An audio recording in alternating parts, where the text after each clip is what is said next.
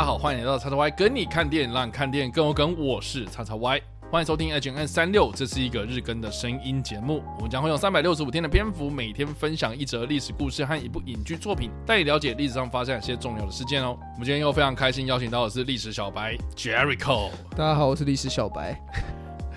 我在这个系列就叫历史小白，好，我就把 Jericho 这名拿掉。不是啊，没有啊，我们有很多历史小白会来这边客串。然后 Jericho 是其中一个这样。好，那我先考了，我要历史小白 A。哦，历史小白 J，J 好了，J 好了，不错不错。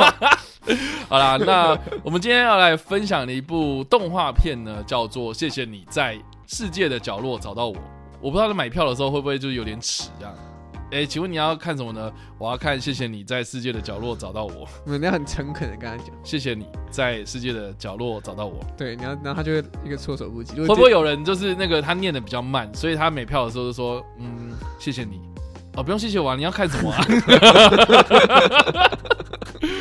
天哪！哎，没有啦，我是觉得说这这部片在二零一六年上映的时候，其实我觉得好像上映的时间点还蛮短的，而且好像宣传没有到很多人知道这样子。哦。然后是到我觉得近期蛮有趣，就是说呢，他这部片其实在 Netflix 上面有上，可是呢近期因为他准备要下架，所以大家开始在脸书上面说，哎，他要下架，下架，大家赶快再趁这个最后的机会，在这个 Netflix 上面看这个神片这样子。然后我想说。到底有多神？我记得它是漫画改的嘛，然后漫画就是已经被炒一波了，然后它上电影院的时候，然后又被炒一波这样，然后大家都说看过人基本上都都都说真的很好看，然后神作啊，然后是看了会哭啊什么的。那我想说，对啦，这个片名确实就是好像就是光听片名就想哭，对，光听片名就很像是你要去硬要挤出那些眼泪，就是那你知道进电影院然后准备好我要哭了这样子，这样我就觉得说，切，我才不要那么矫情，你才不会中嘞这样。也是没有到那么傲娇啦，但是我就想说，我才不要那么矫情呢，这样，所以我我不知道，反正我也没有刻意不去看，总之就是，哎，他就时间过了这样，然后确实就是那个时候有人就说他准备在 Netflix 上面下架了，所以我想说好，那就赶快看，结果一看呢，真的不得了啊，不得了啊，天呐，我真的觉得这部片真的是一定要狂推，好不好？大家如果真的有机会去找来看的话，我真心推荐这部片，真的是。我觉得只要提到我们今天要提到的这个历史事件，我觉得一定都会拿出来讲的动画电影。我不知道 e r i c 有没有看过？哎，我没有看过，但是因为你知道，我对于日本就是我其实蛮害怕看日本的一些这一类型，就很明显会催你泪的动漫或是电影。哦，你说什么《萤火虫之墓》这种？《萤火虫之墓》不行哎，我真的不行哎。我小时候看过一次，但我长大之后再也告诉我再也不要去看完它。知道，因为因为觉得太难过了，这样真的太痛了。嗯哼，就是你看完会胃痛那种。OK，通常这种电影我会很喜欢。嗯哼，但是就因为我会知道到时候进去的那个状况会很惨烈，所以我又害在，所以在我喜欢在那种我在不知道的情况下看这种类型的电影，就会觉得哦这很好看。可是如果我知道它已经就是很催泪，然后会让你很胃痛了，可是我就会变变得比较不敢去看。好啦，基本上呢，谢谢你在世界的角落找到我这一个动画呢，或者这个的漫画，它的故事主要是在描述说有个女生啊。就是我觉得蛮有趣的，在那个时候好像女生大概十几岁就会开始考虑嫁人这样。我记得他那个剧情里面的设定好像大概十五岁、十六岁吧，就高中可能刚毕业，或是你知道战战乱嘛，所以可能高中连毕业都还没毕业，你可能就是要被嫁到很远的地方这样。那这个女生呢，她的名字叫做林呐，哈，她呢当时就从她的老家广岛就远嫁到二十公里外的吴市。那你知道吗？就是我在看这部片的时候，当下我就知道说，哦。这个应该会发生什么事情？广岛嘛，广岛听到广岛就一定对，踢我就在完蛋了。二战对不对？就是那个时代，你就知道说大概会发生什么事情了。嗯，然后结果好死不死，他又说他嫁到吴氏，我就觉得事情真的就是不不妙了不妙。对，因为很大原因是因为吴氏其实大家如果有去研究，比如说日本海军的话，基本上吴氏它就是海军的大本营。比如说当时的那个大和号战舰，哦，就是从吴市里面造船厂造出来的。那基本上这一座城市、这一座小镇，然后就是专门服务，就是否这些海军官兵，就里面会有一些海军的设施、海军的情报单位啊、海军的一些呃可能无线电啊，哈，或是一些海军人工作的地方这样。那这个女生呢，她就是嫁给了一个海军的军官，然后这个军官呢，主要是负责岸上的情报通讯这样子。哦，所以呢，他就是哎，这个先生呢，他就是每天上班哦，就是去这个海军总部里面，然后去打卡上班这样，然后哎晚上回家，然后他就是在家里面等他，然后做饭这样。然后我觉得这个故事蛮有趣，就是说呢，他是透过这个女生的视角，然后去看日本在战时的时候的那个庶民生活。我印象很深刻，就是里面有一段，就是说这个女生她平常就很喜欢带着她的素描本去画画这样子。然后结果呢，就是他们家是在一个山腰上面这样，就是一个山坡，然后。所以呢，他没事的话，就是会带着他那本素描本，然后坐在那个山丘上面，然后写生这样。然后有一天呢，他就想说，哎，我记得那个山坡上面可以远眺这个吴港啊，哦，就是这个吴氏的那个军港嘛。然后想说，哎，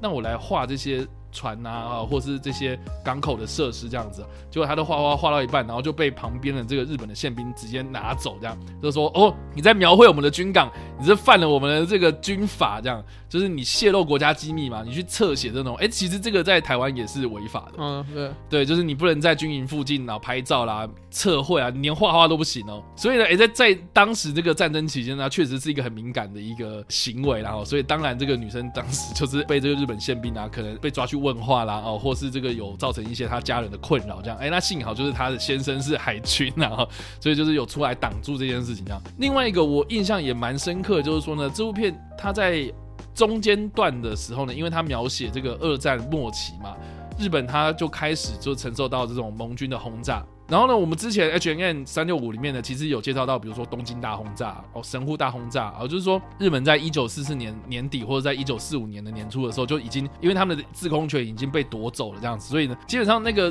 门户大开了，然后盟军他们想要去轰炸哪里，他基本上就是没有什么防空可言这样，所以其实平民们嘛，就是晚上基本上就是不用睡觉了哈，就是躲空袭。然后躲空袭躲到就是大家已经很习惯，就是刚睡觉，然后哎就已经有那个警报出来，然后我们大家好像东西宽宽，然后躲到防空洞，然后就隔天再继续这样，然后每天一日复一日，这样根本就没办法生活，你知道吗？所以我就觉得说，哎，这个其实就很容易的描写这个战争下。平民们的生活，我们是很难想象。用现在这个角度去看的话，我觉得很难想象了哦。所以这个也是为什么对我来说呢，就是很打动我一件事情，就是说他在这个历史上的还原啊，因为毕竟这个导演他花了很长的时间在做填调，然后这些填调呢，我觉得也都很有意义。就是说，你不用跟我讲说什么那个战局啦，哦是怎么打的，然后日本海军是怎么样的，呃，对对对，就你不用跟我讲这些。他甚至连就是当时那个平民百姓的妇女们，他们怎么样去节省他们的粮食。比如说他们用了很多方法，好了，我比如说我问那个 Jericho 好了，就是你你家的那个白米已经不够了，那你可是你家有五个人要喂，那你觉得要怎么样？就是让这个白米最大化，最大化？对对对对对。比如说你家就只剩下一杯米，然后一杯米大概就是哎一碗饭两碗饭顶多吧，哦，可是你有五张嘴要喂啊，那你觉得要怎么办？我会给最小的。没有啊，我我的话啦，我的话应该就是煮粥嘛。对啊，这是一个。蛮就是最省的方法，超省啊！因为其实你知道，大家如果有煮粥的经验的话，你知道说一杯米那个煮一大锅的粥就是绰绰有余，绰绰有余啊！对对对，那更何况哎，你就可以节省啊，你肯定一餐当两餐啊这样子。那当时呢，这个女生啊，这个林，她甚至找到很多那种什么战国时期那些名将们，他们这些部将们，他怎么样去做那种大锅饭。哦，他比如说他们会掺一些什么，哎，比如说地瓜啦，哈，呃，地瓜粥的，对，地瓜，他可能地瓜跟那个米一起去煮，所以那个。饭会比较蓬哦，对对对对，就是它哎，虽然也是硬的饭、干的饭啊，可是呢，哎，它那个体积就会比较大，所以吃下对，这吃下去虽然都是空气，哎，可是饱足感是够的这样。所以我在看的这个过程中，一度以为他是不是在教我们怎么做饭这样。可是这我我觉得我觉得那是很贴近生活的，我觉得很酷。然后甚至是我觉得看完之后，我也是想要去实践一下那个日本战时的这些平民百姓怎么样煮饭这样。所以我觉得这部片它有很多的那种对历史的精准的描写，我觉得这个呈现。上是我个人看的过程中非常的有乐趣的。那当然就不用讲嘛，就是说，哎，只要提到这个广岛，你就知道说会有广岛原子弹爆炸这样子。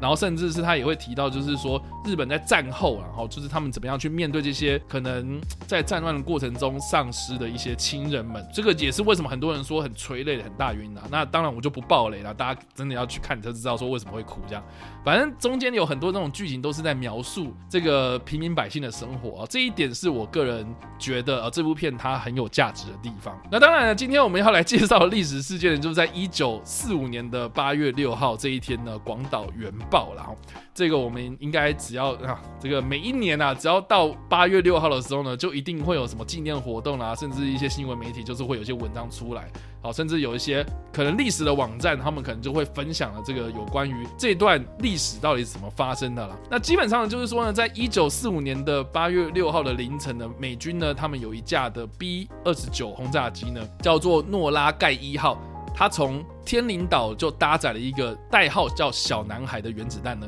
跟其他的五架飞机就飞往广岛市，然后去执行这场投弹任务啊。那这个小男孩呢，在大概上午八点十五分左右呢，原本呢他是要投到这个广岛的市中心哦，但是呢他偏离了原本的目标，是这个广岛市中心的这个象声桥啊，结果在大概东南方的这个岛医院的上空啊爆炸，然后就造成了十万居民死亡这样。所以是人类史上第一次在战争之中呢使用所谓的核子武器的，也是呢，我觉得人类第一次见证到这种实战上面直接应用到这种大规模毁灭性武器的一个时刻。这样，那当然这个小男孩的原子弹他投下去之后呢，就有很多不同的描述嘛。哈，首先呢就是有发生很大的强光，然后据当时的幸存者的描述，就是说他们感受到一股震动。就是有一个气流就这样冲过来，接着呢，他们在远方就看到了很亮很亮，就是比太阳还要亮上大概几百倍的那种白色亮光，就这样一闪，这样。接着呢，这个白光呢就开始慢慢慢慢的转变成黄色，然后变成红色，然后就看到了在这一个广岛市中心上方的一个蘑菇云，这样。那这个蘑菇云在上空中呢，就混合了水汽了，就落下了那个被污染的这种带有辐射性的这种黑色的雨哦，所以就让当地的居民呢就成。承受了很多的辐射污染的病痛啊，那我觉得蛮有趣的一件事情就是说呢，你现在如果去看这些历史资料、照片或者影像，你基本上你很难去找到所谓广岛原子弹爆炸的那个影像画面。很大原因呢，是因为呢当时没有人知道说这个强光会多强这样，所以呢这个飞机上呢它原本是有摄影机要拍的。啊，结果呢，这个强光就让这些底片过曝，然后到最后呢，就没办法冲洗，然后，所以就很难有当下这个爆炸的影像记录，这样。所以呢，哎，接下来在长崎原子弹爆炸的时候呢，哎，他们就已经学乖，就是说，哎，这个飞机投弹之后就往上升，这样，你要升到一个高高度的时候呢，再往回拍，这样，对，所以说当下你没办法拍到那个一闪，那非常非常亮的那个亮光，要不然你这个底片就毁掉，这样。所以呢，哎，这个就不用我再赘述了，基本上就是一颗原子弹就把一整个城市给毁灭掉了，这个是让当时的人很始料未及的这样。所以在我们刚刚所提到的这一部动画片里面，它也有多多少少描述到，就是说当时很难想象，就是说一颗炸弹。造成整座城市毁灭，这样。那另外一个呢？我觉得想要借由这次的机会，也想要再多提或是多推荐另外一部片子啊。因为这部片呢，它原本在 Netflix 上面可以看到，可是现在好像已经不见了。然后我搜寻了各大的平台，就是 Google，嗯，我甚至连那些盗版网站都去看，然后哎，怎么这部片就这样消失了？我真的觉得很神奇。然后这部片呢，它的名字叫做两回，就是 Twice，就是两次的意思。对，那是什么意思呢？就是说呢，它其实是一部纪录片，它是记录了一个叫做山口江的人呢，他在二战期间是担任三菱重工的一个造船工程师。他因为呢，在一九四五年的八月六号这一天呢，出差到广岛，然后呢，在上班的途中呢，他因为忘了带东西，所以他回家拿，所以他迟到了，这样，所以在路上呢，就看到了广岛原子弹爆炸。然后呢，他当下呢，在一个田间的小路上面，他说说他下一次就是有意识的时候，就是倒在那个田的中间这样。然后他醒来之后就看到哦，那个有一个非常壮观的蘑菇云发生这样。所以他当时呢，就是开始想说，那我现在怎么办？然后我要去走啊，我要就是他就走在这个广岛市里面，就是看到了很多这种很恐怖的景象。然后他跟他的同事就花了两天的时间。就这样跌跌撞撞，然后看到了很多那种尸体躺在那个路边啊，这样子，然后就走走走，然后走回了他的老家。那他的老家在哪里呢？就是长崎这样。哇！所以呢，也说他回去之后呢，满身伤嘛，然后就哎，他就是在医院里面，然后就是想说，哎，那我要跟我的公司回报啊，哎，我在出差，然后结果发生这种事情，然后结果他回去跟那个长崎的同事们就讲说，哦，我那天遇到什么什么什么的，然后同事说，怎么可能一颗炸弹，然后就把一整个广岛市给弄毁掉，而且广岛也是个工业大镇嘛，也是一个人口密集的一个地方，这样怎么可能？结果他在医院，然后跟他的同事讲，然后没有人相信，然后就当下马上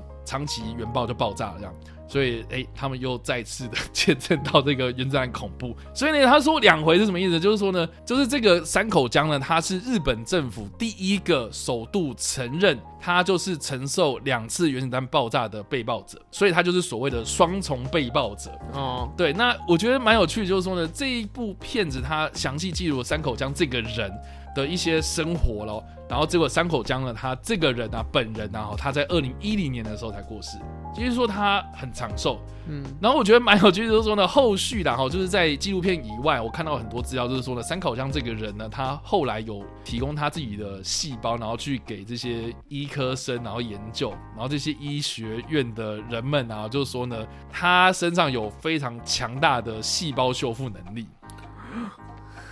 也就是所谓的。静默突变 （Silent Mutants） 哇，所以这个人呢，就是全全世界第一个变种。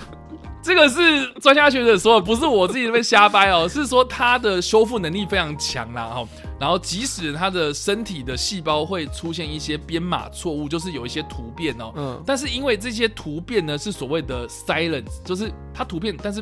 不会有影响。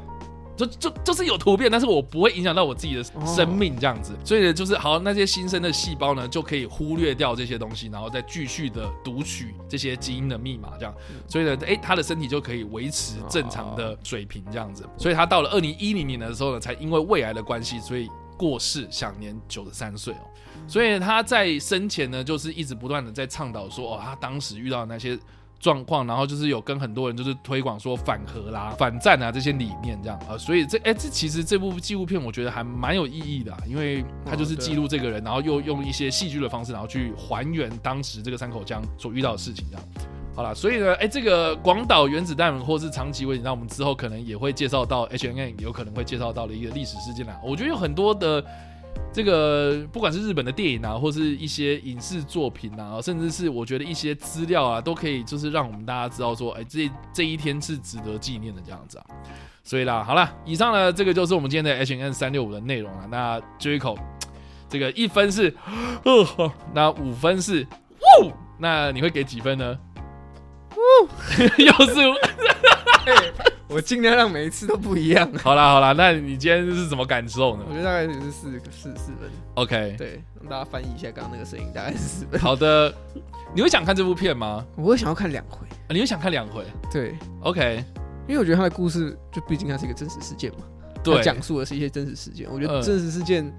就是会加上刚刚讲那个故事，嗯，我应该说我会我会对我可能不是对这个事件有很大的兴趣，反而是对这个人，你知道吗？就是。广岛发生什么事情，嗯，就应该大家都知道，嗯。可是问题在于，就是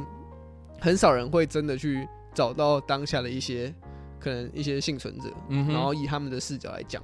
就很多可能是根据这件事，可能核爆这种事情来做改编，嗯。但是很少有视角可以真的切入，虽然好像就两回这部作品现在可能也是找不到，嗯。所以我觉得这也是蛮蛮奇特的，竟然可以完全找不到。我在想，会不会是因为日本他们的版权比较。哦，对啊，比较比较比较喜欢守在某一个地方，这样就是他们很难去让给持续性的一直在国外发行了，可能他们是阶对阶段性的发行，所以如果要找，或许在日本国内有所谓的日文版、纯日文版本，有继续在一些国内他们的国内平台或是实体发售，但在国际好像比较难看到。对，因为它是我记得好像是 NHK 他们出资拍的，但好像不完全是 NHK，所以你知道，如果是 NHK 的话，就是它是一种。就很像公式啦，哦，对你可能要真的在日本生活，才有机会看到这部作品。对，但是我一个能够确定的啦，就是说日本的广岛跟长崎，他们都有那个原爆的纪念馆啊。对对，那三口江我记得好像在广岛或是在长崎的原爆纪念馆里面，就是有展出他这个人的介绍这样子。OK，对对对，那我是觉得那个两回有可能就是在现场播放的一些影片之类的吧。有可能会不会放在一些这种是这种类似博物馆地方去做播影或限定播影？我直接看看之后台湾会不会有影展或是什么类似的，可以把它带进来，就是至少在大荧幕上面有机会曝光。对啊，所以啦，这个或许啦，疫情过后啦，大家如果有机会去日本走走的话，哎，那个或许这个地方是哎可以去参观一下的这样。好了，那以上呢就是我们今天的 H N 三六五的内容啦。不知道大家在听完这个故事之后有什么样想法，或是你有看过这两部电影呢？都欢迎在留言区方留言，或在首播的时候跟我们做互动哦。当然，如果喜欢这部影片或声音的话，也别忘了按赞、追踪我们脸书粉团、订阅我们 YouTube 频道、IG 以及各大声音平台，也别忘在 Apple Podcast 三十八里板上留下五星好评，并且利用各大的社群平台推荐和分享我们节目，让更多人加入我们讨论哦。以上呢就是我们今天的 H N 三六，希望你们会喜欢。我们下次再见，拜拜拜。